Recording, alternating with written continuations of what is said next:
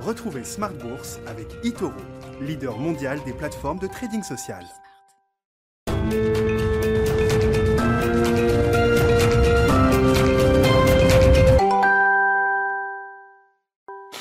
Et c'est parti pour Smart Bourse, votre double dose quotidienne de marché en direct sur Bismart. Chaque jour à la mi-journée, 12h30, 13h. Et le soir, la grande édition pendant une heure à partir de 18h30. Au sommaire de cette édition de la mi-journée, des marchés européens qui marquent une pause après une, une séance hier euh, très dynamique en l'absence des marchés américains qui vont euh, rouvrir euh, tout à l'heure en milieu d'après-midi. Wall Street entamera donc sa semaine sans doute dans le vert quand on regarde les indices futurs. Les marchés européens, eux, sont en pause avec des histoires spécifique qui anime néanmoins la cote parisienne et l'envolée du titre Technip Energy, un nouveau venu d'une certaine manière, Technip Energy, issu de la scission entre Technip et l'américain FMC. Le divorce est donc officiellement consommé. La société rassemble les divisions d'ingénierie de technologie du groupe de services pétroliers Technip FMC, anciennement Technip FMC, donc Technip Energy signe une hausse fulgurante pour ça, son premier jour de cotation sur le, le marché euh, parisien. Dans la série des publications, on notera la solidité des résultats de euh, Michelin avec une préservation de la trésorerie qui a été sans doute l'objectif de l'année 2020 pour le pneumaticien, une génération de cash flow libre historique qui atteint les 2 milliards d'euros en 2020, soit 400 millions de plus qu'en 2019. Michelin qui affiche par ailleurs volontairement, pourrait-on dire, des prévisions euh, prudentes pour euh, l'exercice 2021 avec en plus un nouveau plan stratégique 2030 qui sera présenté dès début avril par le management de Michelin. Enfin, pour le côté macro, notez la révision à la hausse de la croissance euh, du PIB de la zone euro au quatrième trimestre. Hein. C'est un peu le, thème du moment. Les chiffres macro ressortent généralement au-delà des attentes. Ils sont ensuite révisés encore à la hausse et donc une contraction d'activité moins forte que prévu en deuxième lecture pour le PIB de la zone euro en fin d'année, moins 0,6% contre moins 0,7% initialement mesuré entre octobre et décembre, hein, ce qui donne pour l'ensemble de l'année 2020 une baisse d'activité de 6,8% pour la zone euro. Et puis on notera dans les indicateurs de, de confiance, de morale, un zoo en Allemagne qui rebondit très fortement en février contre toute attente. Euh, le zoo qui mesure le moral des investisseurs allemands, des investisseurs allemands qui ont forcément le moral avec un DAX revenu au-delà des 14 000 points.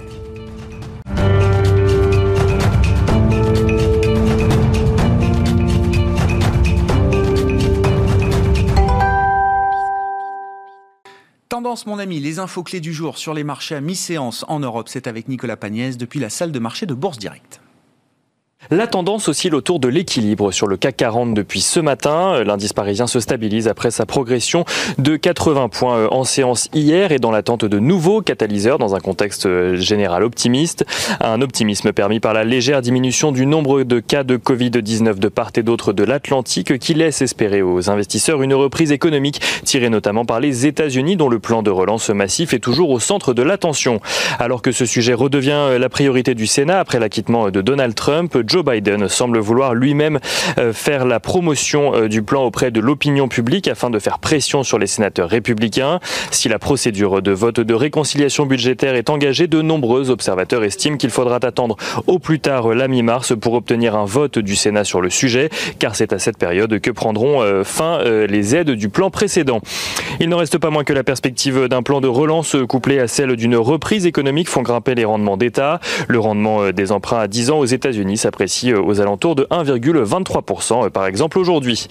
Le pétrole reste sur des niveaux élevés de son côté. Le baril de Brent s'échange aux alentours des 63 dollars à la mi-journée, tandis que le WTI oscille autour des 60 dollars. En cause les tensions au Yémen, mais aussi la vague de froid aux États-Unis qui a obligé plusieurs raffineries à fermer leurs portes en raison de pannes électriques. Côté statistique, à présent en zone euro, l'indice ZOO du de confiance des investisseurs allemands progresse au mois de février. Il ressort à 71,2 points contre 61,8 points un mois plus tôt, alors que les analystes attendaient plutôt un repli de l'indicateur. Une nouvelle qui montre que l'optimisme revient sur le devant de la scène en février euh, sur les marchés, ou du moins en Allemagne. Le PIB euh, de la zone euro recule de son côté au quatrième trimestre. Il perd 0,6% par rapport au troisième trimestre. Euh, le PIB du quatrième trimestre 2020 qui perd en revanche 5% sur un an.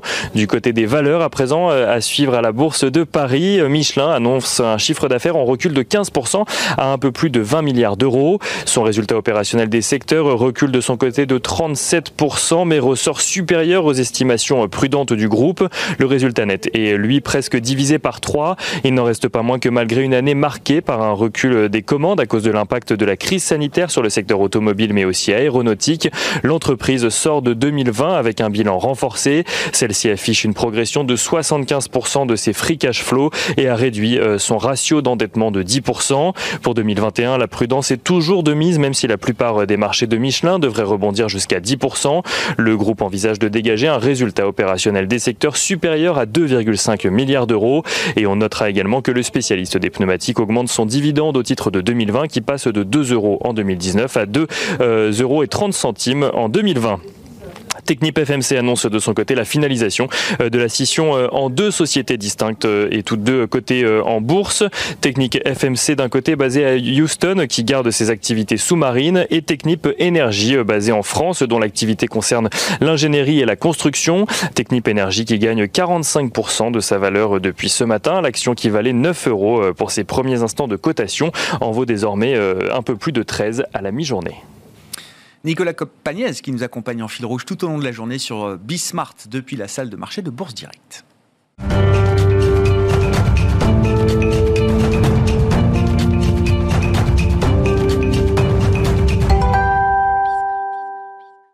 C'est Arnaud Faller qui nous rejoint par téléphone pour entamer cette édition de la mi-journée de Smart Bourse, le directeur des investissements de CPR Asset Management. Bonjour et bienvenue Arnaud.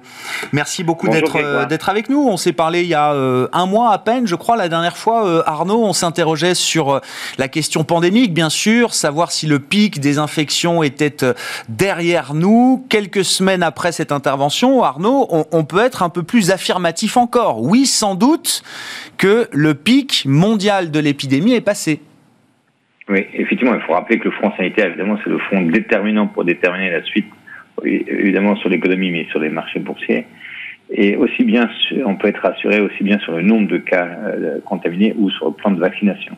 Alors tout d'abord sur le plan de nombre de cas contaminés, hein, vous avez raison, on s'aperçoit vraiment maintenant que le pic euh, qu'on évoquait, est-ce que oui ou non on l'avait franchi il y a un mois, il me semble que le, vers le 10 janvier ça a été franchi, mmh. hein, ça fait cinq ou six semaines. On retrouve d'ailleurs au niveau mondial, hein, c'est ça la vue la plus pertinente, le nombre de cas de mi-octobre, début octobre. Hein, donc, et au passage, il faut souligner le fait que la vitesse de ralentissement hein, des cas euh, aujourd'hui, elle est euh, plus rapide que la vitesse d'augmentation ou d'aggravation des, cas connus en, novembre-décembre. Donc euh, c'est vrai en Asie, c'est vrai aux États-Unis, c'est pas encore totalement le cas en Europe, mais au niveau mondial, effectivement, c'est bien le cas. Donc euh, D'ailleurs, certains pays commencent à parler de levée hein, de mesures de restriction. Alors ça va se faire évidemment progressivement, mais on reparle de réouverture d'écoles en Grande-Bretagne pour le 8 mars. Aux États-Unis, il y a déjà des écoles qui ont réouvert, ça dépend des États. Des restaurants, alors évidemment avec des jauges plus ou moins fortes, mais on voit que ça se fait étape par étape. Euh, donc, euh, et puis l'autre chose, évidemment, que je voulais évoquer, c'est le plan, planning de vaccination. Donc la, question clé, c'est euh, à, quel moment les pays vont atteindre le seuil de 50% de la population majeure vaccinée? On peut suivre, on le suit hein, régulièrement, hein, jour par jour, et on voit que la Grande-Bretagne, euh, bah, a priori, c'est en avril qu'on va atteindre ce fameux seuil, hein, donc c'est bientôt. Les, États-Unis, c'est en route pour atteindre ce seuil en mai. Euh, L'Allemagne plutôt en juin, et la France plutôt en juillet. Mais bon, donc le point important, c'est qu'en dépit des retards de, de, de livraison qu'on a un peu, peu ou connus, ben, malgré tout, euh, la cible de, de, de, de 50% de la population majeure vaccinée, dans, au moins pour ces pays, euh, les grands, grands pays devrait atteindre, devrait être atteint avant l'été. Et donc la confiance va revenir. Euh, oui, on, peut imaginer, Arnaud, on peut imaginer toutes les activités qui vont rouvrir ou qui sont en train d'être rouvertes dans, dans, certains pays. Ce sont des rouvertures fermes désormais, des réouvertures irréversibles, euh, Arnaud. Oui, c'est vrai que c'est Boy Johnson qui évoquait ça. Et, effectivement, on a l'impression que franchement que bah, sous plan de vaccination, cette fois-ci, il n'y aura pas de euh, un jour confinement, un jour déconfinement. c'est la fin du stop and go. Euh, c'est la fin du stop and go et on a encore une fois, le, il faut suivre de près si, si effectivement le chemin des 5 est assuré, 100% de population majeure, et on a la virgule en permanence, mais la progression elle est tout à fait pour atteindre encore une fois mai par exemple, et nous un peu plus tard. Un, mot de la euh, dynamique de croissance peut-être euh, Arnaud? Alors c'est vrai qu'on a eu la deuxième estimation du PIB de la zone euro qui montre, mais un peu comme tous les chiffres macro qui sortent, généralement les, les premières lectures sont un peu meilleures que ce qu'on imaginait et puis surtout ce sont des chiffres qui sont généralement toujours révisés à la hausse désormais. On le voit avec le PIB de la zone euro. On l'a vu hier avec le PIB japonais aussi hein, qui est ressorti je crois très nettement au-dessus des attentes pour le, la fin d'année euh, Arnaud. Oui, donc effectivement, mentionné le PIB de la zone euro. Et là, le Japon a sorti son chiffre tout à fait récemment sur le dernier trimestre de l'année 2020, donc à plus 3 contre plus de 4 qui était généralement attendu. Et d'ailleurs, au passage, je trouve qu'il faut noter euh, la bonne tenue de la consommation, hein, qui est en hausse de 2,2 sur le trimestre. Alors, il faut se rappeler que c'était généralement un point handicapant pour le, Japon, la consommation, et là, ça serait un moteur. Ça confirme globalement que l'île c'est bien en zone de reprise, avec des échanges intra-zones qui sont assez, assez forts. Et euh, c'est un bon point qui dépend beaucoup moins du reste du monde que par le passé. Alors évidemment, on a en tête aussi la Chine, où la consommation se, se, se tient bien. Alors cette année, avec le Nouvel An chinois qui est une forme très particulière, il y aura évidemment beaucoup moins de voyages, tourisme. En revanche, les consommations de biens devraient être assez fortes. Et on voit bien même que l'immobilier euh, chinois se tient plutôt bien. Donc, globalement, euh, d'ailleurs, c'est traduit hein, en termes de sur le marché euh, boursier. Donc, le Japon, vous avez vu que le Nikkei est revenu au, depuis 1990 à France 30 000. En termes économiques, hein, donc la saison au, au, Japon se place plutôt bien. Et au si on fait, euh, on regarde la progression des bénéfices sur 2021 attendue, elle, attend plus 27%, donc c'est assez fort, d'autant plus fort que finalement, l'année 2020, guillemets, n'ont baissé de 12%. D'ailleurs, si on fait sur deux ans, le Japon s'en sortirait mieux que euh, la zone euro de progression. Alors évidemment, les émergents, ça sera mieux parce que sur c'est les émergents qui sont euh, le plus vite sortis de l'épidémie. Et euh, d'ailleurs, c'est pour ça que dans les portefeuilles au sein de la maison, on, on favorise les émergents. Le Japon, leur caractère cyclique, notamment au Japon, ah c'est intéressant. Et évidemment, à côté de la, la zone euro, qui va, devrait aussi profiter de cette reprise peut-être simplement un tout petit peu décalé. Mais ce sera en décalage. Mais vous dites aujourd'hui, quand on veut jouer le thème euh, cyclique de la reprise, il n'y a pas mieux que les émergents, l'Asie, le Japon.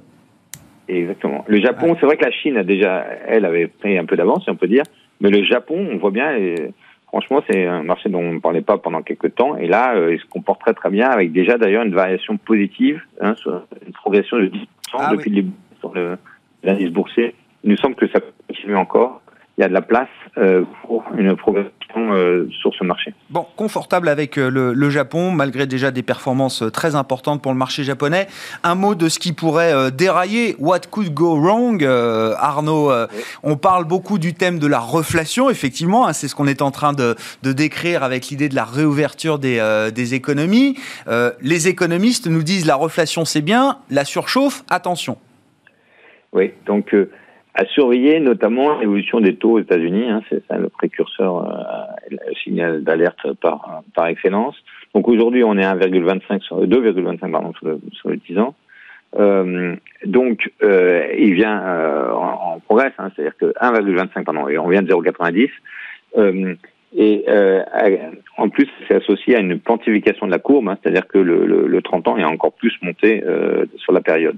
Alors il y a une sympathie euh, sur les taux euros, mm. mais la sympathie, est, toute hausse de taux américains ne se traduit pas en un pour un sur les taux euros, bien évidemment, mais malgré tout, les taux euros sont aussi un petit peu appelés à, à, remonter. Alors, la source, évidemment, d'abord, un, le marché du travail américain, il est, il est loin d'être celui d'un marché du travail connu au moment des récessions traditionnelles. C'est-à-dire qu'on sent très bien que dès qu'il y aura une rouverture des services ou des, au sens large, restaurants, loisirs, etc., bah, beaucoup de salariés vont pouvoir revenir euh, sur euh, au poste de travail. Et on voit bien alors que euh, dans le temps c'était différent. En tout cas pour les récessions classiques le nombre de postes vacants était était était beaucoup moins fort à ce moment-là. Et donc il y a plusieurs conséquences à cette hausse des taux. D'abord un évidemment un terrain favorable aux financières américaines mais un peu aussi en deuxième temps sur les financières de la zone euro parce que toute repentification de la courbe favorable aux bénéfices du secteur financier.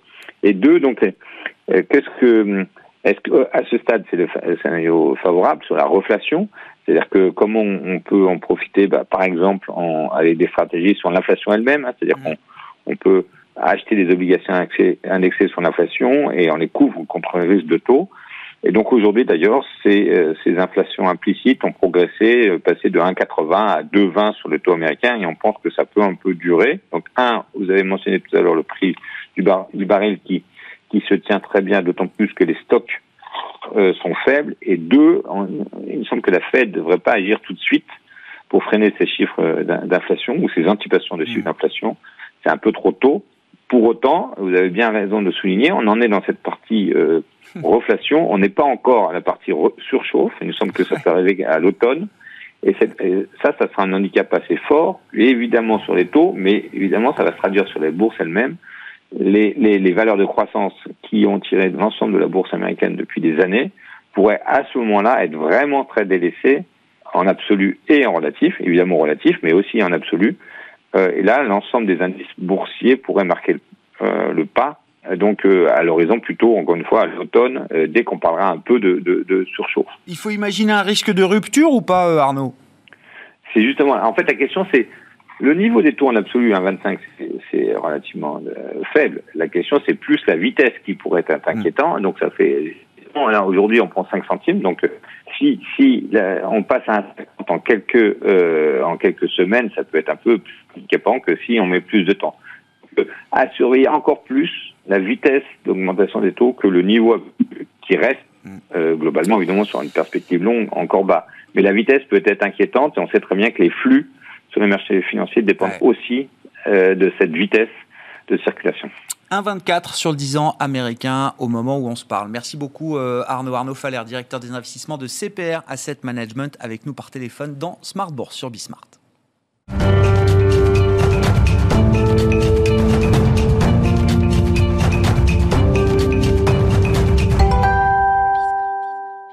Et c'est à présent Marjorie Sonigo qui est à mes côtés euh, en plateau pour euh, prolonger cette discussion de marché, directeur de la gestion financière chez Pictet Wealth Management. Bonjour et bienvenue euh, Marjorie. Bonjour Grégoire. Effectivement, on est dans un environnement, alors là, le thème c'est la reflation, tout monte, les, taux longs américains un peu, les marchés actions beaucoup, je crois que le MSCI World est à 12 séances de hausse consécutives, on n'a jamais vu ça depuis 2003, donc les grandes actions mondiales dans leur ensemble, sans compter les matières premières, et puis je vous épargne le phénomène Bitcoin, euh, crypto, mais tout monte. Comment vous regardez cette situation de, marché et quelles sont les, convictions qu'on peut peut-être extraire du bruit euh, toujours très important sur les sujets économiques, sur les sujets euh, pandémiques également, Marjorie?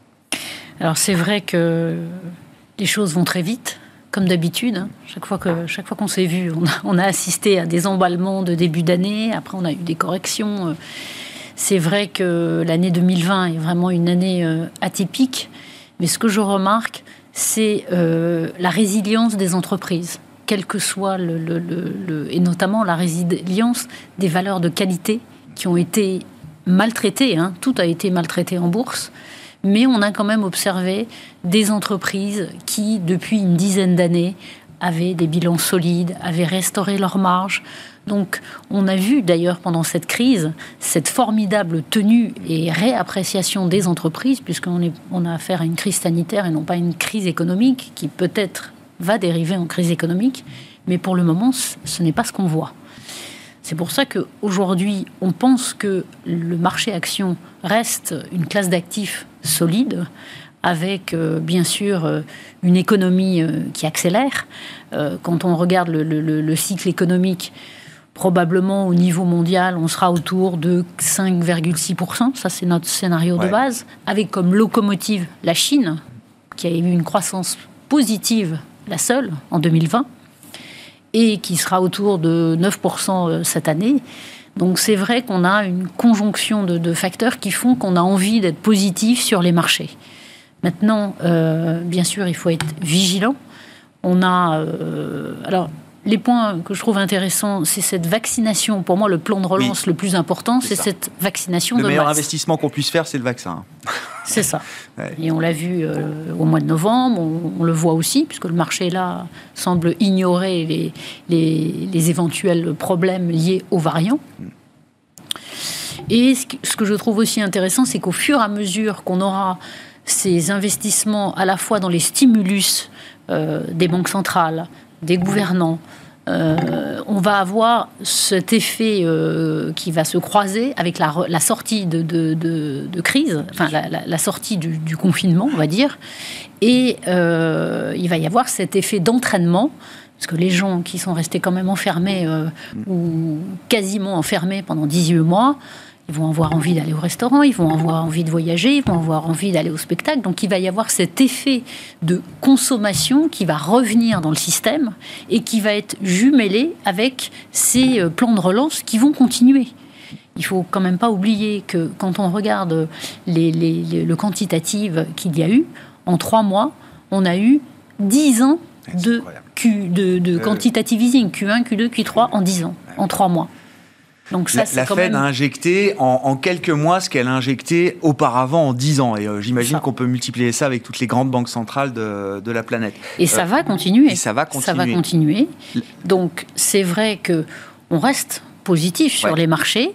Maintenant, il faut être vigilant, vigilant face à, euh, face à... Il y a aussi un peu de spéculation. Quand on regarde les introductions d'entreprises qui parfois n'existent pas, d'entreprises, comme on a vu ce qui s'est passé avec avec Game, GameStop, GameStop, Robinhood, oui d'accord. Voilà, le Robinhood.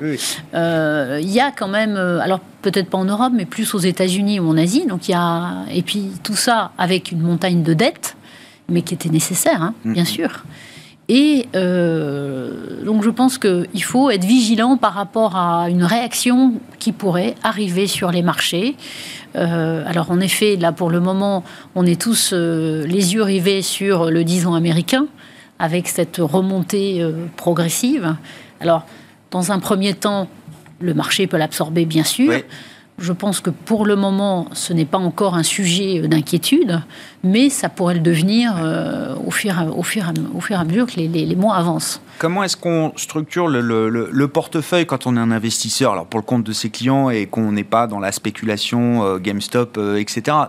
on privilégie toujours autant que faire se peut, j'imagine, la qualité, bien sûr. Hein, euh, chez Pictet, j'imagine que c'est une ligne directrice qui n'a pas changé, euh, euh, Marjorie. Mais comment est-ce qu'on veut jouer aussi cette partie plus cyclique, cette partie réouverture de, de l'économie? Est-ce que tout est déjà intégré dans les prix de marché? Parce que ce qu'on vient de décrire là, beaucoup l'ont en tête. Hein, c'est le, le, scénario un peu consensuel du moment. Est-ce que c'est déjà dans les prix ou est-ce que non, il y a encore des bonnes surprises peut-être qui ne sont pas intégrées? Alors c'est vrai que je pense qu'il faut avoir un, dans cet environnement qui est, qui est, quand même complexe, il faut avoir un juste équilibre entre des entreprises. Alors j'aime pas dire il faut acheter des valeurs de croissance, des valeurs value. Moi je regarde des entreprises où il y a de la visibilité mhm. sur les résultats, sur le chiffre d'affaires. Mhm. Alors c'est vrai chez Pictet on emploie l'expression le, retour des, perdants. Euh, c'est vrai que dans cet environnement où on va avoir une accélération du cycle, il est normal qu'on ait euh, euh, cette divergence entre des valeurs qui ont énormément monté et celles qui sont restées très basses. Euh, et cet effet de rattrapage. Je pense que cet effet de rattrapage, il va se faire notamment dans le secteur industriel. Euh, il y a beaucoup d'entreprises industrielles euh, qui sont restées à la traîne. on a vu les résultats de, Michelin. Bien sûr. Free cash flow historique. Hein. Voilà. Donc je pense que sur ce créneau, on va rester positif, mhm. notamment pour jouer tout ce qui est infrastructure avec les énergies euh, renouvelables. Mhm. Et euh, des entreprises, des, entreprises qui ont publié des résultats exceptionnels, comme Schneider, euh, qui est aujourd'hui vraiment le fer de lance sur mhm. tout ce qui est électrification, qui est le futur de demain à la fois sur euh, les voitures, euh, sur euh, les bâtiments, sur un certain nombre de secteurs. Donc tout ça, ça va s'accélérer. Donc tout ça, c'est très bon pour ce type d'entreprise. On va avoir également des entreprises. alors c'est vrai que si on veut jouer l'accélération du cycle, c'est vrai que le secteur bancaire reste, reste une option. Alors l'option, c'est pour moi, c'est d'acheter un tracker banque, donc pour jouer cet effet tactique, mais c'est pas euh, c'est pas le cœur d'un portefeuille. Le cœur d'un portefeuille, c'est encore des entreprises solides. On a vu beaucoup de résultats qui étaient excellents. Air Liquide, hein, qui, a, qui, a, qui s'en sort encore très bien et qui démontre sa solidité, euh, puisqu'elle a, elle a, eu quasi, elle a quasiment pas baissé. Quand on regarde également, et puis Air Liquide très bien positionné en termes d'investissement sur euh, l'énergie, c'est l'heure de l'hydrogène. Je crois que tout le monde l'a. Voilà, tout le monde en parle. Tout le monde en parle. Euh, ils ont très bien absorbé euh, le rachat de Ergas. Hein. Quasiment en plus de 4 ans, ça, ça, a été fait. Ils ont réduit la dette. Ils ont distribué un dividende. Donc je trouve que euh, la feuille de route est, est, excellente. Ça, veut dire, Marjorie, il y a, l'idée d'un rattrapage, mais il n'y a pas l'idée d'une rotation. C'est-à-dire que toutes ces valeurs de fonds de portefeuille, de qualité. Il peut y avoir, à court terme, une espèce de... comme les marchés exagèrent, dans un sens comme dans l'autre, il peut y avoir à un moment donné un délaissement des valeurs... Euh, des trous d'air pour les valeurs de grande qualité. Pour des valeurs... Pour, euh, non, non, pour des valeurs euh, cycliques. Ah, d'accord. C'est une espèce de rotation qui, Peut, qui peut perdurer.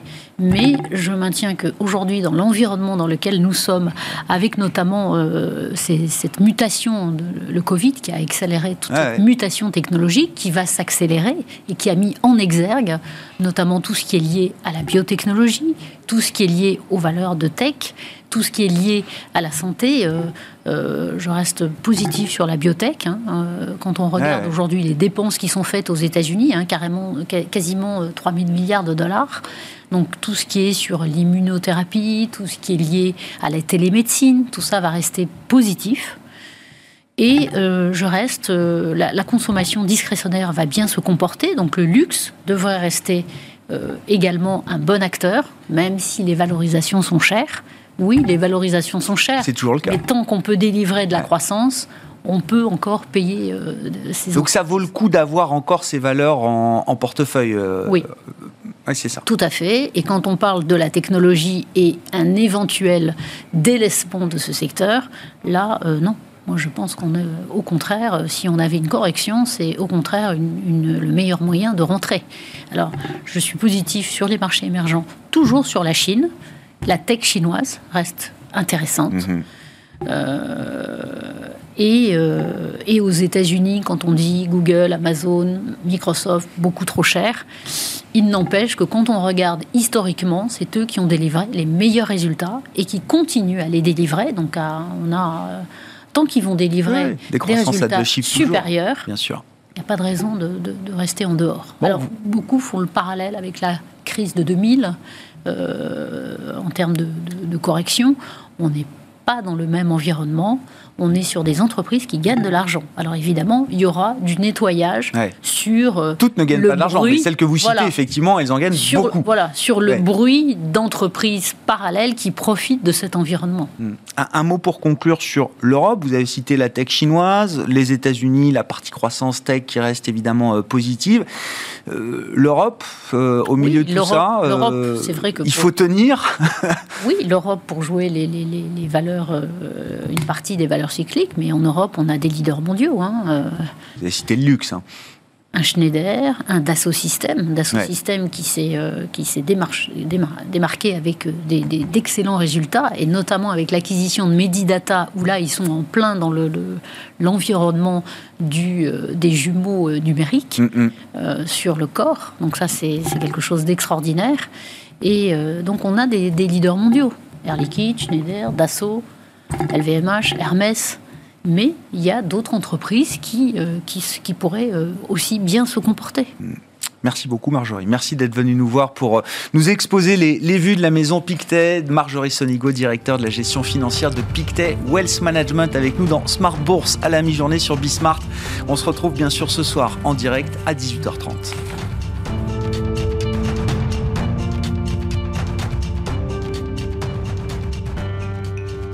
C'était Smart Bourse avec Itoro, leader mondial des plateformes de trading social.